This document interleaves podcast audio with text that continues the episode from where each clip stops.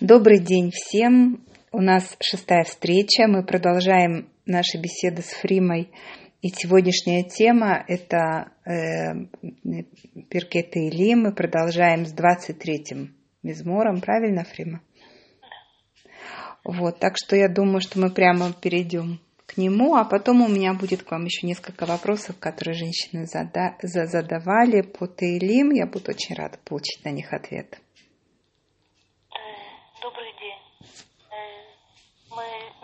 Вами на э, Таилим взяли э, 13, 13 мизмор, э, потому что мы знали, если, если мы молимся за кого-то, если есть э, беда, если мы хотим э, помочь. Наше действительно активное участие э, в судьбе человека, это вот этот 13 13 мизмор, то, что мы говорили – может быть, может быть, вы сразу, э, у вас возникнет вопрос, почему именно я хочу остановиться на 23-м. Сначала я прочитаю так же, как э, в прошлый раз. Я прочитаю э, так, как это звучит, а потом немножко объясню содержание этого, этого мизмора. 23-й мизмор. Мы читаем утром в субботу перед Кидуш. Это совершенно удивительный э, мизмор с нескольких точек, э, точек зрения. Сейчас мы э, поговорим об этом. Звучит он так. מזמור לדוד. השם רואי לא אחסר, ומאוד דשא ירביצני, על מי מנוחות ינהלני. נפשי ישובב, ינחני במעגלי צדק למען שמו. גם כי אלך בגי צל מוות, לא אירא רע, כי אתה עמדי. שבטך ומשענתך המה ינחמוני. תערוך לפניי שולחן נגד צורריי. דשנת בשמן ראשי כוסי רוויה. אך טוב וחסד ירדפוני כל ימי חיי. ושבתי בבית אדוני לאורך ימים.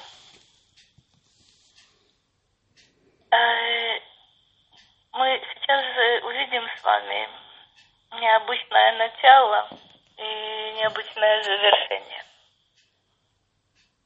Между началом и завершением э, есть у нас четвертый стих, на который нужно обратить особое внимание – Помня также, что именно этот мизмор мы читаем э, в субботу перед э, в субботу утром перед э, перед Петусом. Как будто бы начало и конец для меня понятны, как это относится к субботе, к кидуш, к субботнему настроению, а вот на четвертый стих нужно обратить особое внимание. Мизмор Давид. Мы с вами говорили и применительно к 13-му мизмору, что вот это Ле Давид, вот это Ламед, означает э, и, собственно, что это составлено Давидом и предназначено для Давиду. Мы здесь увидим отражение судьбы Давида. И увидим, как я уже говорила, э, вне всякого сомнения, отражение судьбы нашего народа и каждого человека в отдельности. Ашемру Ило Эхсар. Удивительное начало. Э, Господь мой пастырь, Сотторо Э, мой пастырь, Ло Эхсар. И потому что Всевышний пасет меня, поэтому э, у меня не будет недостатка ни в чем. Что такое хисаро? Хисарон – это то, что человек питает, вот этого мне не хватает, вот без этого я, я не могу. Это называется хисарон. В современном языке хисарон означает недостаток. Изначально хисарон – это то, в чем я остро нуждаюсь, сознаю это, и этого у меня нет. Если Всевышний мой, мой пастырь, у меня не будет э, недостатка ни в чем – Значит ли это, что у меня будет полное изобилие и полное благополучие, как мы увидим дальше? Нет. только я не буду чувствовать, что, что мне чего-то э, не хватает, и без этого я не могу э, выполнить свое назначение в этом мире. Это описание начинается очень э, пасторальное. Бенеодеше и. Всевышний, коль скоро он э, пастырь, то он располагает меня, э, народ или человека, э, располагает меня на, на отдых э, Бенеодеше. Это, э, это пастбище, травные пастбища. Я вижу сейчас э, вот этот простор, удовлетворение всех потребностей. Более того, аль-мейменухот и нагалени – он ведет меня у спокойных, у тихих э, вод. Потому что воды, как мы, как мы с вами знаем, э, в Тегелим, они могут означать э, беду. Это маим с доным, это злостные воды, злодейские воды. Здесь же это мейменухот. Это вошло выражение в современный язык. Это воды спокойные, к которым можно подойти Э, не подвергая себя опасности и утолить э, жажду. Э, это приятно, приятно летом, это прохлада, это замечательное такое ощущение. Навти Шувев Янхени Бимагли Цедек Лиман Удивительная тоже вещь. Тут появляется первый, первый намек на то, что и в жизни Давида – и в жизни любого человека есть э, не только вот такие э, благополучные, благополучные периоды. Сказано удивительно. Мою душу он возвращает. Или же вот это Ешувев, либо это от Легасив, может быть, э, значение этого слова, э, как говорят толкователи, шува венахат. То есть он дает мне душевный душевный покой. Он направляет меня в Маглей Цедек. Маагаль – это круг. Обычно, собственно, и в русском языке осталось это на круге своя. То есть э, пути воспринимаются, вот эти праведные, праведные пути, они воспри, воспринимаются как маагаль, как круг. То есть есть, э, есть вот эта цикличность э, в нашей жизни. И Всевышний нас направляет на этих путях. Для чего? Леманшмо. Это ради, ради имени его. Это ради, ради того, чтобы э, я ему служила. И, и очень важное место, как я заранее предупреждала, и тогда, когда я иду долиной смертной тени, не устрашусь зла, потому что ты со мной. Что, что мы видим из этого стиха? Это есть долина смертной тени, есть опасность, есть, э, есть беды, есть э, обстоятельства, с которыми я не могу справиться. То есть я не могу обойти эту долину э, каким-то каким образом. Я там нахожусь. И Давид говорит, даже если и тогда, когда я иду долиной смертной тени, я не боюсь зла. Я не боюсь зла не потому, что зла нет. Я не боюсь зла не потому, что все будет благополучно, замечательно, великолепно. Объяснение другое, и ата, и маги, потому что ты со мной. То есть тогда любой бедой можно справиться. Тогда любое испытание направлено на то, чтобы э, бы мы сумели сделать э, рывок вверх. Как мы часто вспоминаем, Нисайон э, – это не только испытание и проверка, Нисайон от э, Нес – это, это подъем, это то, что поднято, э, поднято высоко. Итак, я не боюсь зла, я не ищу его. Но если мне придется идти долиной, долиной смертной тени – я не боюсь зла только потому, что ты, что ты со мной. Вторая половина стиха тоже, э, тоже необычная. Шифтеха умишантеха хема и нахамуни. Нехама – это утешение. Что меня утешит? Шевет и мишенет. Э, некоторые считают, что это просто два названия посоха. Шевет и, миш, и мишенет. Шевет – это то, что наносит удар. Шевет – это знак э, царской власти, кстати. Э, мишенет – это опора. Удивительную вещь говорит Давид. И тот посох, который наносит удар, и та опора, э, собственно, тот посох, на который я опираюсь, они меня утешат. Чем они могут меня утешить? То есть э, опора я понимаю, я чувствую помощь Всевышнего. Но и тот удар, который на меня, э, на меня обрушился, удивительным образом, он тоже должен меня утешить, потому что это, это удар свыше. Да, в результате моих поступков. Э, но он э, не случайный.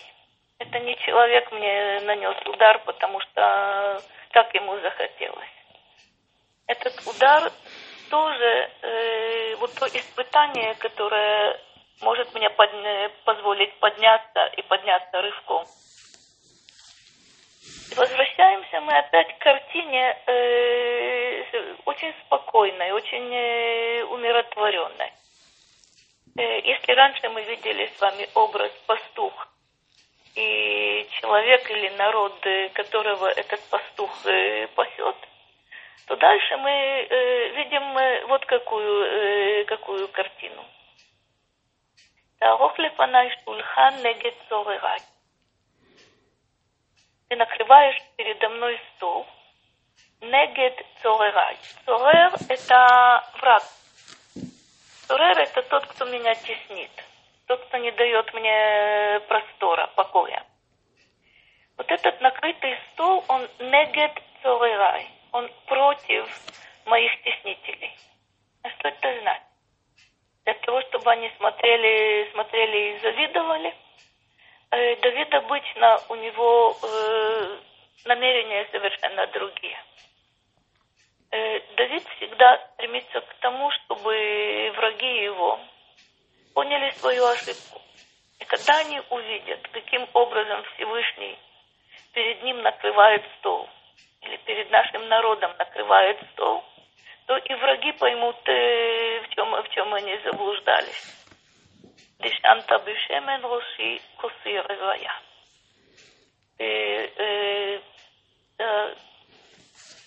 Шемен и рожь наверняка у вас тоже вызывает эту ассоциацию. Есть помазание на царство. Об этом, по всей вероятности, Давид здесь говорит. Ты умастил мою голову елеем.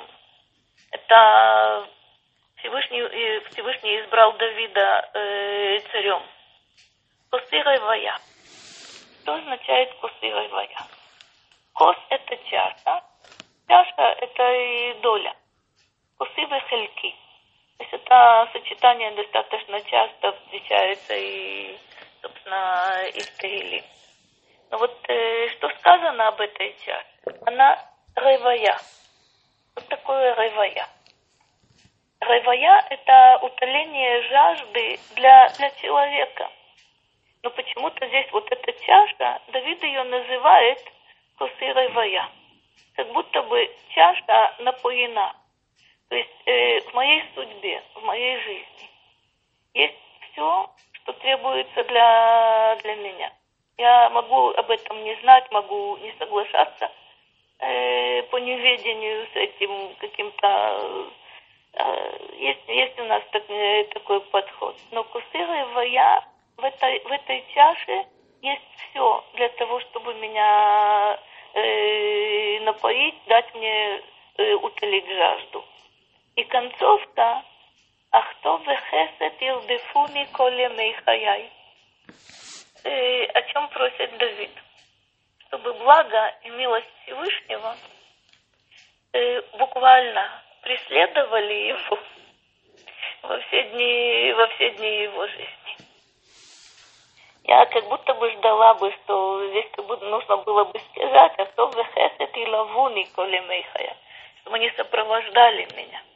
Но Давид говорит э, э, совершенно удивительную вещь. Они меня преследовали. Чтобы, чтобы это благо и чтобы милость Всевышнего. Э, и тогда, когда я забываю о том, что от этого я завишу, это мне необходимо. Чтобы они не перестали следовать за мной. Э, когда я увижу вот это благо и милость Всевышнего, когда будет беда, не про нас будет сказано.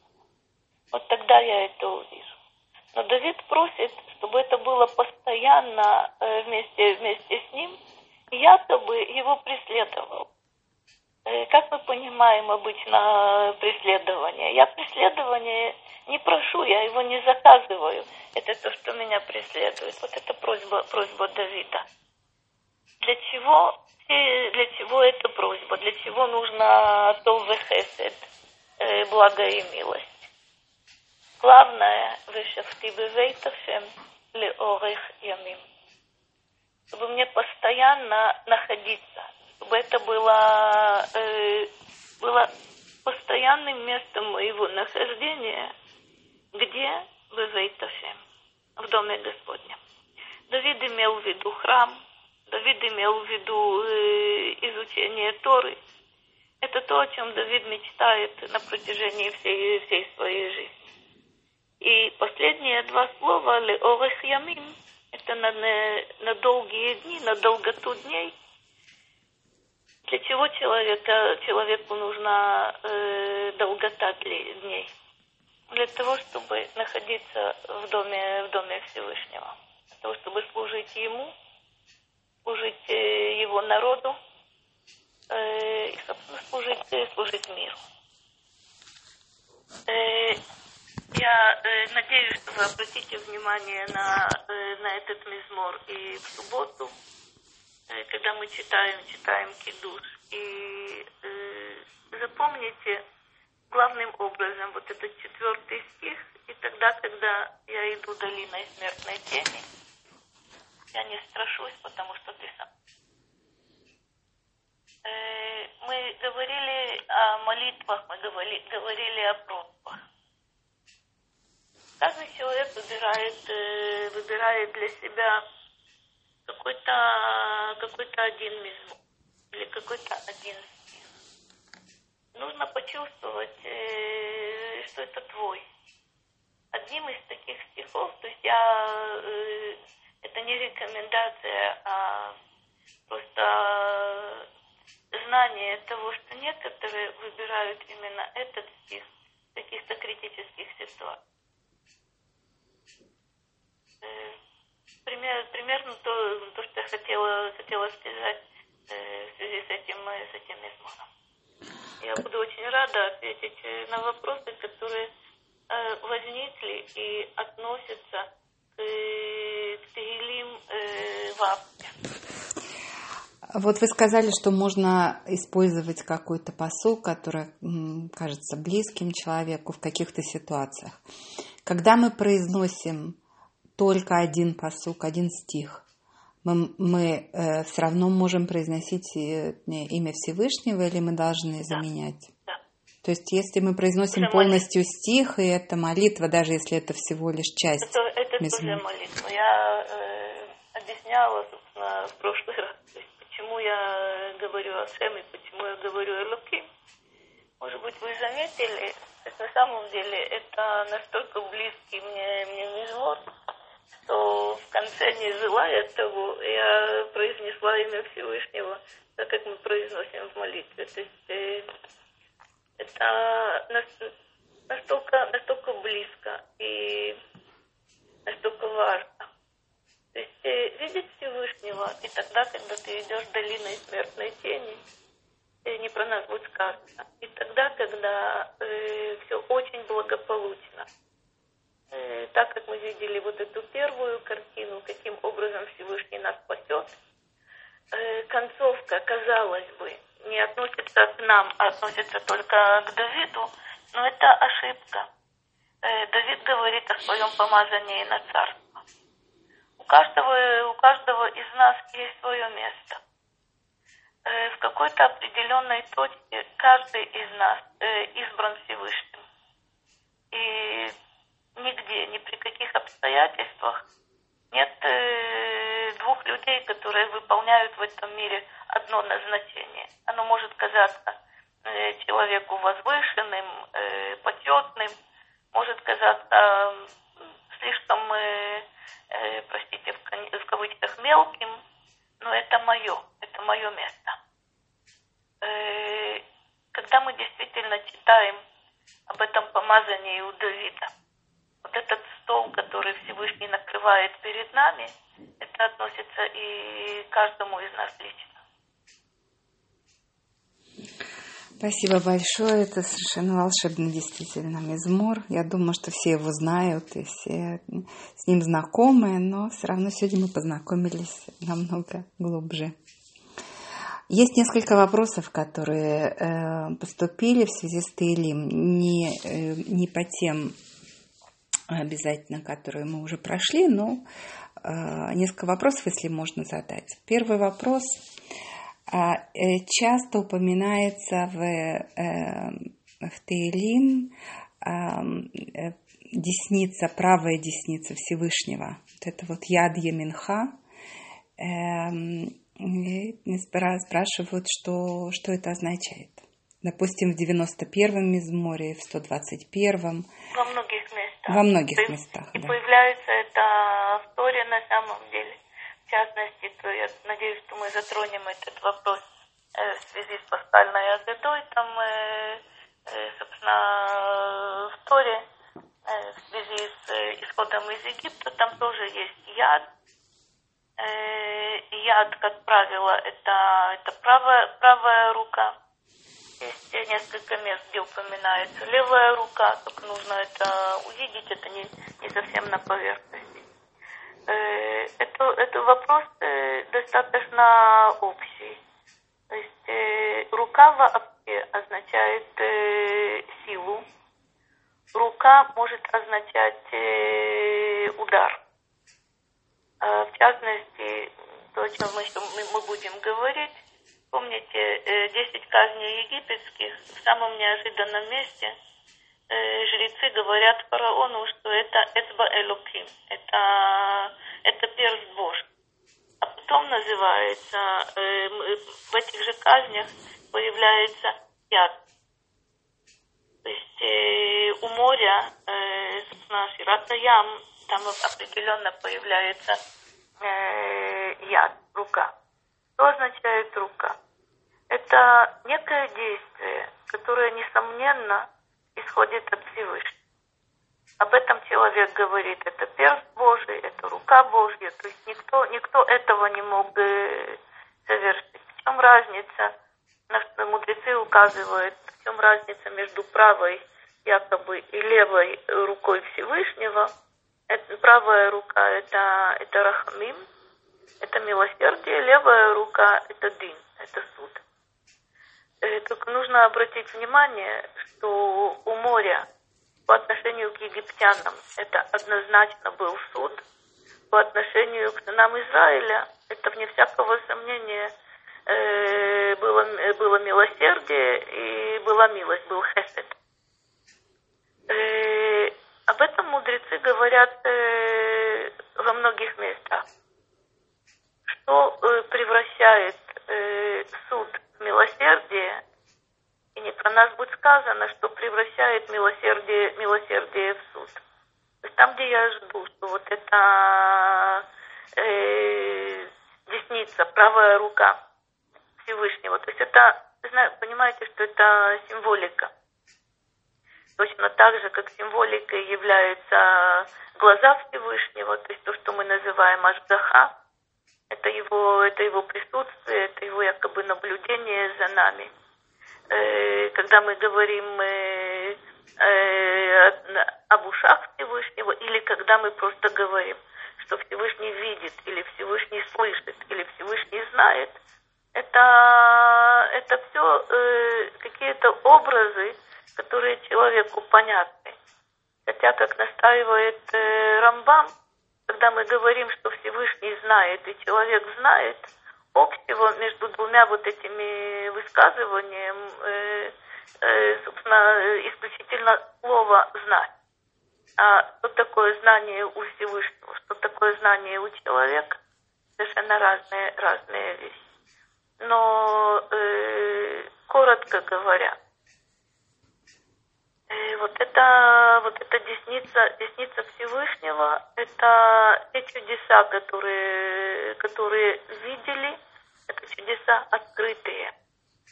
Но за чудесами скрытыми, э, с которыми мы сталкиваемся, определенно нужно видеть вот эту э, ядашем.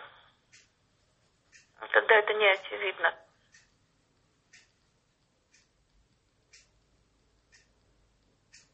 Алло? Да-да. А, я думала, что у нас прервалось. Нет, нет. Спасибо большое за ответ. Еще один общий вопрос. Эм, часто Всевышний называет, э, обращение ко Всевышнему э, э, бывает лиха, бывает лах. То есть бывает в мужском роде, бывает в женском роде. Можно немножечко объяснить эм, разницу между этими обращениями? Очень, коротко. Надеюсь, что мы как-то к этому еще возвратимся. То есть самое простое техническое объяснение – что леха и лах зависит от позиции слова э, в стихе. То есть э, э, есть сильная позиция, есть слабая позиция, грамматически. Слабой позиции это будет лах, сильной позиции будет, э, будет леха. Когда мы встречаем это по отношению к человеку в Торе и в Танахе, мудрецы нам говорят, что это также сильная позиция человека и слабая позиция человека. Скажем, есть такие мидраши по отношению к Курте. Что же касается Всевышнего, нужно понять, что его, что называть его в мужском и в женском э, роде это одинаково э, неадекватно. По этой причине объясняют э, обращение и в женском, и в мужском роде – имея в виду в женском роде, это то, что мы называем спина, это присутствие Всевышнего. В мужском роде многие другие имена, которые мы с вами знаем. Э, но нужно понять, что, собственно, э, в буквальном смысле слова и женский, и мужской род э, явно не подходит э, в, этой, в этой ситуации э, почему же мы все-таки большей частью обращаемся ко, Всевы, ко Всевышнему в основном Барух Ата. Мы называем его ты и называем, э, называем в мужском роде. Потому что большая часть имен Всевышнего действительно мы э, находим, находим в мужском роде. Э, Гарахаман, э, Эрехапаим, то есть э, великое множество имен, которые мы можем встретить, они встречаются условно в мужском роде. В частности, потому, что мужской род, он э, самый общий.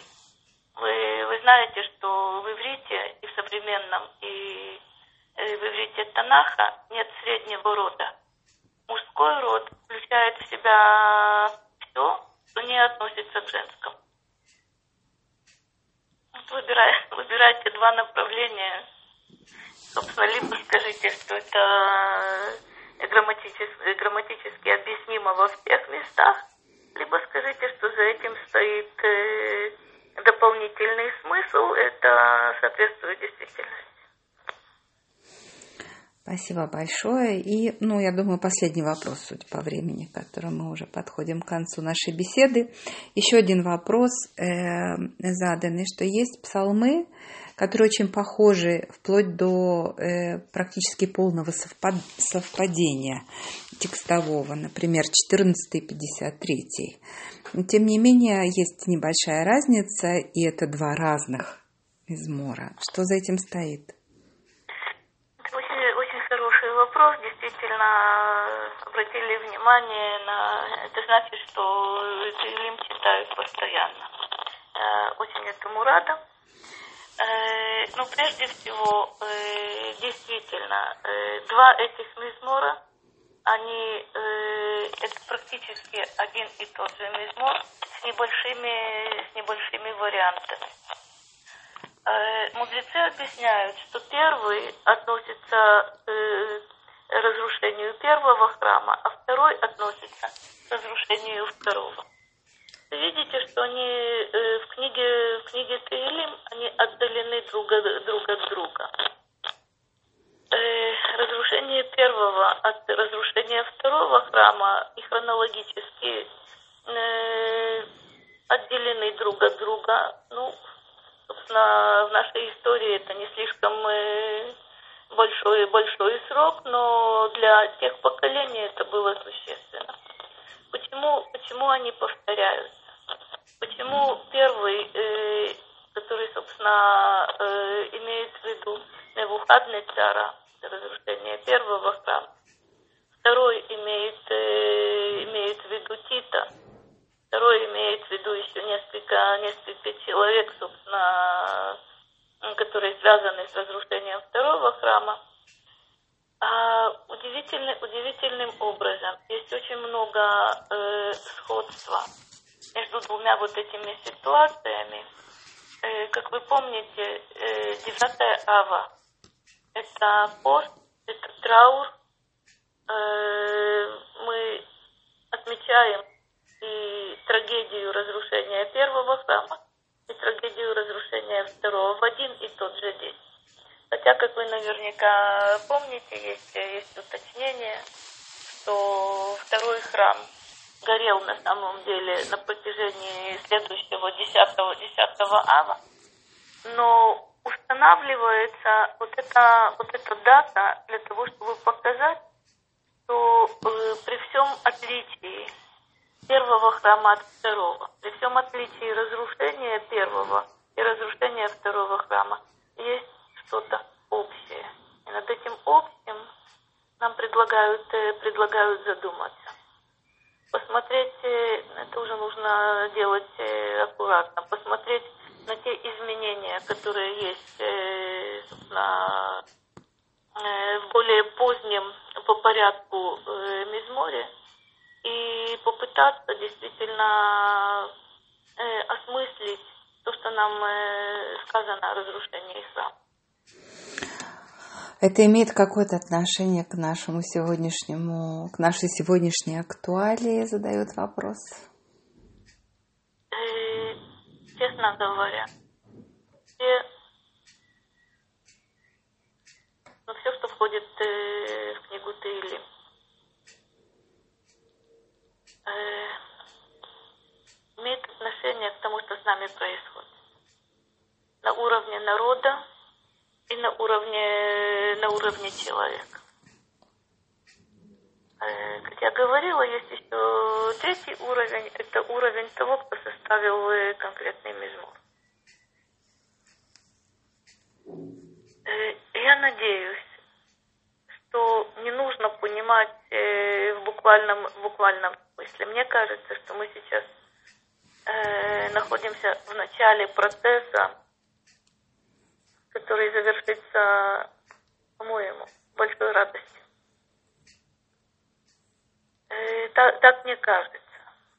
Но каждый человек, когда он читает, э, читает или и узнает себя в этом, узнает свою ситуацию в этом, ли возникает у него какая-то какая мысль относительно того, что и к нашему народу это, это относится. И э, над этим стоит задуматься, это стоит, э, стоит проверить. И в конце я хотела бы только вернуться на буквально несколько слов э, к 13 мизмо и напомнить, что его читают и за весь, э, и за весь народ. То есть не только за отдельного, за отдельного человека.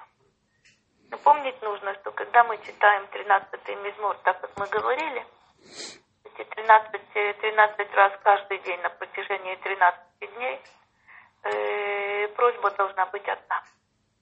Потом можно, естественно, повторить с другой просьбой. Но очень важно именно в этот период – Э, я бы сказала, все, что нам кажется э, важным, близким, э, соответствующим э, ситуации, читать, читать это и э, надеяться и просить о благополучии не только близких, но и всего народа. Рима, огромное спасибо. Я хочу озвучить э, безумную благодарность, которая через меня к вам э, поступает. Все вам очень благодарны, ваших бесед ждут.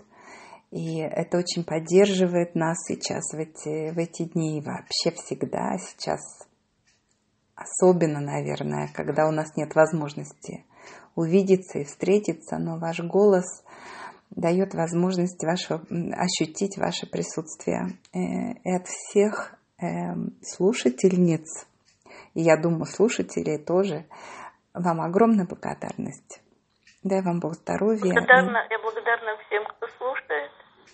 Э, надежде, что в, скорой, в скором времени мы увидимся и будем э, учить Тору вместе. Всего доброго. Без раташи.